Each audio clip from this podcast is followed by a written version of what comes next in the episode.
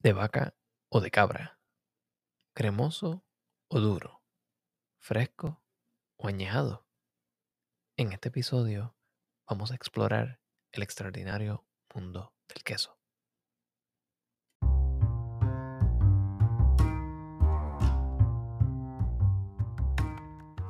Bienvenidos a The Food Engineer Podcast, un podcast dedicado a la exploración de alimentos y bebidas fermentadas.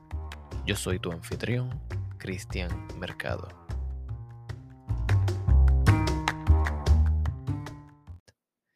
Hoy vamos a hablar sobre el queso.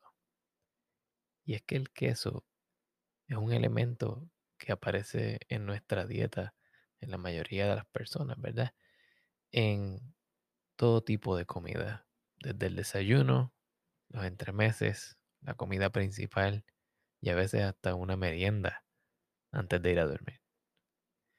Si vamos a hablar sobre el queso, tenemos que hablar sobre la leche y sobre el origen del queso.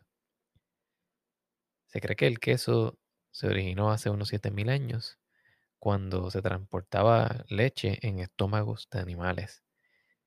Y es que los estómagos de los animales contienen una enzima llamada renina, la cual tiene la capacidad de cuajar o de crear un gel y separar los sólidos de los líquidos en la leche. Y este evento tiende a ser contemporáneo con la domesticación de los animales que producían leche. Al principio, cuando se comenzaron a domesticar animales más pequeños, como las cabras y las ovejas, pues ese era el tipo de queso que era más común. Pero luego con el tiempo, cuando se fue domesticando animales de mayor tamaño y con mayor producción de leche o mayor capacidad de producción, como lo fue la vaca, el búfalo, y es que son animales ciertamente eh, relacionados, pero no son exactamente iguales y muchas veces se consiguen en distintos, distintas áreas geográficas o distintas zonas geográficas. Entonces, para crear queso necesitamos leche. Cuando la leche se extrae del animal, normalmente eh, se lleva a un lugar de procesamiento donde esa leche se estandariza o se busca que tenga la misma cantidad de grasa y así pues entonces podemos obtener un producto que es más repetible. Entonces una vez esa leche está estandarizada, en algunos casos es pasteurizada, y ese es el proceso el cual se le aplica calor para reducir la carga microbiana.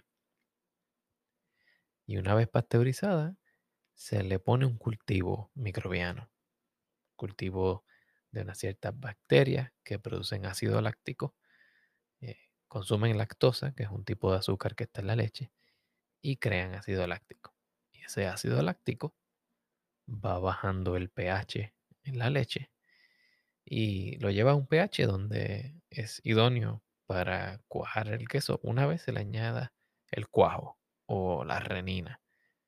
Y es que la renina es un tipo de enzima eh, la cual cuaja la leche, o sea que la convierte en un gel. Pero no es solo renina, eh, existen otros tipos de enzimas las cuales pueden ser utilizadas para esto. Eh, inclusive cuando se utilizaba en el pasado la renina o el cuajo que se sacaba del estómago de los animales, contenía o contiene una cierta mezcla de distintos tipos de enzimas que pueden actuar eh, en distintos tipos de proteínas, pero que también pueden actuar a distintas temperaturas y a distintos pH. Y esto es un tema un poquito más complejo, el cual podemos abarcar en el próximo episodio. Una vez está cuajada ese, ese sólido de la leche, se corta, se mueve o se, se va revolviendo. Y la idea de este proceso es extraer la mayor cantidad de líquido posible fuera de esta gel. Eh, depende del tipo de queso que estemos haciendo, va a dictar cómo se corta y cuánto se le extrae a ese gel, cuánto líquido. Ciertos quesos que tienden a ser más duros o más sólidos van a conllevar más extracción de líquido y quesos más suaves van a conllevar menos extracción de líquido. Una vez eso se hace, el queso se va a drenar, o sea, separar el suero, que es ese líquido que se saca, y eso es lo que se le llama en inglés whey. Ese, ese descartado del proceso puede ser utilizado para crear otros productos. Se le, eh, se le puede remover la proteína y de ahí sale la proteína de suero que se usa eh, como suplemento dietético.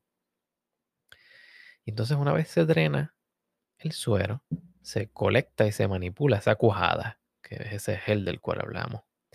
Y una vez se colecta esa, cuajada, se deja que el pH siga bajando porque esos microorganismos que están ahí trabajando siguen eh, bajando, siguen creando más ácidos y bajando el pH. Una vez llegamos a ese punto, se puede salar el, cuajo o la cuajada. Eh, cuando hablamos de salar, podemos hacerlo en distintas maneras. Se puede echar directamente sal a la cuajada o una vez se prensa para remover más líquido, entonces se le puede echar sal seca o se puede poner en un baño de sal o de salmuera, que no es otra cosa que una mezcla de sal y agua. En ese punto, presumimos que ya se le ha dado una forma al queso y entonces se le pone un recubrimiento un empaque. En algunos casos eh, se le pone un molde, una forma, el cual se le remueve al cabo de un tiempo. En otros casos se le pone cera, como es el caso del Edam o el llamado queso de bola. Y después de ahí algunos, quesos son añejados y otros son consumidos frescos. Y eso me lleva a mi próximo punto, que es cómo clasificamos los quesos. Y los podemos clasificar por eh, si son frescos o si son añejados. Fresco vendría siendo algo así como em, el requesón, o en inglés el cottage cheese, o el queso crema, esos son tipos de quesos frescos. Y quesos añejados, entonces tenemos quesos como el parmesano, el queso romano, el gruyere, emmental. Cuando vamos más allá de la clasificación de frescos versus añejados, podemos buscar la clasificación de añejado y romperlo en otras categorías. Entonces en esas categorías podemos hablar de esos añejados que son suaves versus semisuaves, semiduros, duros. Y eso básicamente nos dice eh, el contenido del líquido, pero también nos dice la textura de la pasta. Y la pasta nos referimos al interior del queso. Algunos de estos quesos añejados tienden a tener un recubrimiento, como dijimos anteriormente. Este recubrimiento puede ser eh, una cáscara, la cual se forma cuando se va secando la superficie. En otros casos puede ser una cera. Y en otros casos puede ser moho. Moho, cuando me refiero a moho, me refiero a microorganismos, a ciertos tipos de hongos. Y para hacer esto, conlleva un proceso en el cual se va añejando y curando el queso por distintos métodos. Uno de ellos puede ser, se, se lava la superficie del queso con un líquido el cual contiene este cultivo microbiano para que entonces empiece a crecer en el exterior. En otros casos, el, el ambiente en el cual está creciendo ya contiene ese microorganismo y lo que se hace es que se lava el queso con algún líquido como un vino, una cerveza, algo que atraiga esos microorganismos los cuales queremos que crezcan alrededor del queso.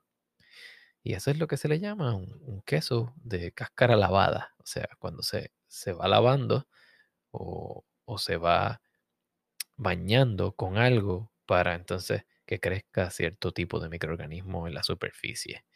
Y esto lo que hace es que el queso vaya madurando desde afuera hacia adentro. En algunos casos, como el caso del brie, eh, según se va curando desde afuera hacia adentro, podemos ver que fuera del una vez cortamos la capa exterior, tenemos un queso que es más suave, cremoso, y según nos movemos hacia el interior, se va poniendo más firme. En otros casos, se puede inyectar ciertas bacterias dentro del queso, o hongos, bacterias o microorganismos, para que se cure desde adentro hacia afuera. Y en ese caso estaríamos hablando algo así como lo es el, queso blue cheese, queso azul, el Stilton y algunos otros tipos de quesos azules, que no necesariamente son azules, ¿verdad? Eh, depende del cultivo microbiano que se le eche. Puede ser azul, puede ser verdoso, puede ser grisáceo. Y entonces eso nos va dando un poco más la idea de lo que es curar un queso o añejar un queso. Estos quesos añejados tienen un costo mayor porque conllevan procesamiento mayor, más tiempo de añejamiento, pueden tener desde, desde 60 días hasta dos años, como es el caso de algunos parmesanos, y pueden llegar a tener un costo muy alto. Una rueda de queso parmesano puede rondar por encima de los 2.500 dólares eh, con ese nivel de añejamiento. Y es tanto así que en algunas regiones en Italia las personas que producen queso tienen un sistema de cooperativas o de bancas donde existen unas cuevas donde se añejan estos quesos. Los manufactureros dejan estos quesos ahí para que esta entidad se dedique a añejar el queso en un cuarto, el cual tiene todas las condiciones ideales. Y de esta manera se crea un producto mucho más consistente, de buena calidad, pero también la persona que produjo el queso inicialmente puede utilizarlo como seguridad económica para obtener préstamos.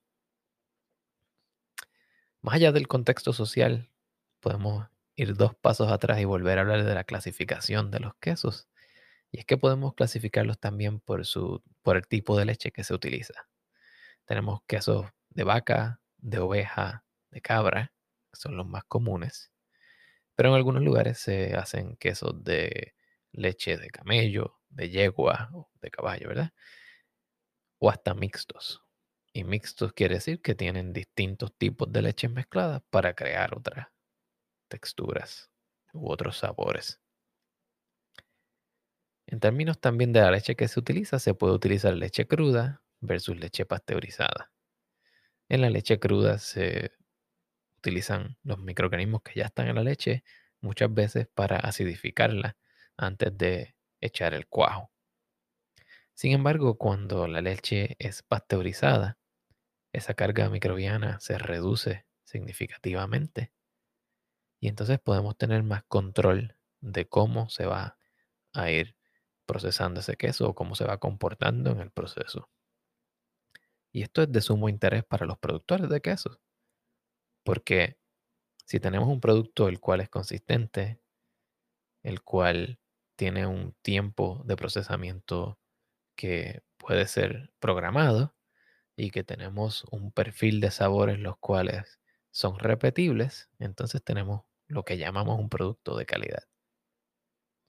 De la misma manera que existe todo este control de procesos para el insumo o la leche, también existe un control de procesos para el añejamiento. Y es que existen personas las cuales se dedican solamente a añejar quesos. El término affineur en francés es la persona que se dedica a mantener los quesos y añejarlos hasta que estén en el punto idóneo para llevarlos al mercado. Es cierto que este tipo de oficio o especialidad no es común en todos los países, pero donde hay un afinor podemos conseguir quesos que siempre estén en un rango de maduración adecuado. Esto es bien importante para algunos quesos eh, añejados, como los quesos suaves de moho en su superficie, como el brie o el camembert, donde el proceso de añejamiento va cambiando la textura del queso. En algunos lugares, el afinor va a llevar al mercado quesos en distintos puntos de maduración. Podemos tener un brie muy joven, donde la pasta es un poco más firme, un brie mediano, donde tienes eh, dos tipos de texturas distintas, o un brie altamente añejado, donde es muy suave. Y depende de tu gusto, tú podrías considerar esos tipos de quesos. De esta manera, vemos cómo el proceso del queso no es solamente la persona que ordeña el animal y crea el queso, sino que podemos dividirlo en tres fases o hasta cuatro fases. La parte donde se extrae la leche del animal, la parte donde se corrige o estandariza la leche, el procesamiento del queso y luego el añejamiento del queso. Podríamos inclusive hasta añadir el punto donde el queso se lleva al mercado y en el mercado la persona que se dedica a escoger el tipo de quesos y asegurarse que estén en su tiempo óptimo o en su textura óptima, también puede ser otro componente. Así que sabemos ya de dónde viene el queso, los estilos, el tipo de leches que se utilizan y un poco del proceso. Vamos a hablar un poco del cuajo. El cuajo que mencionamos anteriormente, que contiene la renina. Y ese cuajo básicamente descompone la caseína en la leche. Caseína es un tipo de proteína. Y normalmente puede tener una combinación de enzimas como quimosina, que es renina, que son enzimas proteolíticas, o sea, que descomponen proteínas. Existe también la pepsina, la lipasa, que cataliza la hidrólisis de lípidos o de grasas. Y este tipo de cuajo puede venir de distintas fuentes, animal, vegetal, microbiano o como producto de fermentación. Pero eso es un tema que vamos a discutir en un próximo episodio. Entonces, además de los tipos de quesos que hablamos, también podemos hablar de otras variedades de quesos que son únicos, porque existen quesos como el queso de pasta filata, que es un queso donde la pasta es estirada, y el ejemplo clásico es el mozzarella, o el famoso también string cheese que vemos que se vende como una merienda para niños normalmente, es un tipo de pasta filata. En este caso, el procesamiento es un poco distinto porque una vez se obtiene la cuajada, esa cuajada se va a calentar a una temperatura donde se unifica y se puede estirar como una masa relativamente homogénea para darle esa textura que tiene. En el caso del mozzarella, es un queso que no tiene mucha sal, mayormente por su aplicación, y que podemos conseguir como mozzarella regular o fresco o mozzarella eh, de baja cantidad de líquido, que es el que normalmente se utiliza para hacer pizza. En este mundo de los quesos que son únicos también podemos hablar de la ricota. Y es que la ricota es un tipo de queso que se obtiene a partir del suero, no de la cuajada. O sea, la cuajada se utiliza para hacer un tipo de queso y luego el suero, en vez de descartarse, se procesa para recoger las proteínas que aún quedan en ese suero y se rehúsa a lo que llamaríamos en otro caso un desperdicio. También tenemos quesos, que pasan por el proceso de cheddaring, los tipos cheddar. Eh, esto es un proceso un poco distinto, ya que en este caso una vez se, se hace la cuajada, se retira líquido y se pone en un molde, se montan los quesos o los bloques de quesos uno sobre el otro y el peso de los quesos sigue extrayendo más líquido de la pasta y también durante este proceso se está acidificando el queso también, o sea, bajando el pH. Una vez se llega al punto idóneo, este queso se muele y luego de que se muele se le añade sal y luego de que se sala se prensa en una forma o en un molde y entonces se madura. Es un proceso único, un proceso muy interesante y no solo el cheddar se hace de esa manera, sino que hay otros tipos de queso, pero se le conoce cheddaring porque es el lugar donde se dio este tipo de procesamiento y donde se le adjudica el nombre. Y hablando de cheddar, el cheddar es un queso interesante porque muchas veces conseguimos cheddar blanco, cheddar amarillo, que es más como anaranjado. Y es porque el cheddar, al menos en Estados Unidos, clásicamente se le añade un tinte, un colorante. La mayor parte de los casos se utiliza un colorante que es Vixin o Vixina que viene del achote. Y este colorante del achote, que en las bajas concentraciones que se utiliza en el queso no tiene un efecto de olor o de sabor. Y se da para crear este queso que tiene un color consistente. ¿Por qué consistente? Porque la leche varía en su contenido dependiendo de qué coman los animales y en qué eh, tiempo de lactación esté el animal. Así que para controlar el color, en vez de tener cheddar queso más blanco, más amarillento y así por el estilo, se le pone color y se estandariza el color para que siempre sea igual. Y bien es cierto que cuando los animales consumen, cuando pastan y, van, van, siendo pastoreados y comiendo eh, gramas, algunos de los compuestos en, en las gramas se pasan a la leche y eso es lo que en algunas veces causa los distintos tipos de coloración. Tenemos muchos otros tipos de quesos, tenemos mucho más que cubrir en este tema, así que Vamos a seguir hablando de esto en el futuro, pero es suficiente por ahora saber que sabemos del proceso, sabemos de la leche y cómo se trata la leche antes de convertirla en queso, de lo que es el cuajo y de la importancia del añejamiento de distintos tipos de quesos. Si tienes dudas, preguntas, comentarios o sugerencias sobre este tema, envíamelos a mi correo electrónico gmail.com o me puedes conseguir en mis redes sociales como The Food Engineer Podcast en Facebook e Instagram y me puedes también conseguir en Twitter como Food Engineer Pod. También puedes visitar mi sitio web www.thefoodengineerpodcast.com. Hasta luego.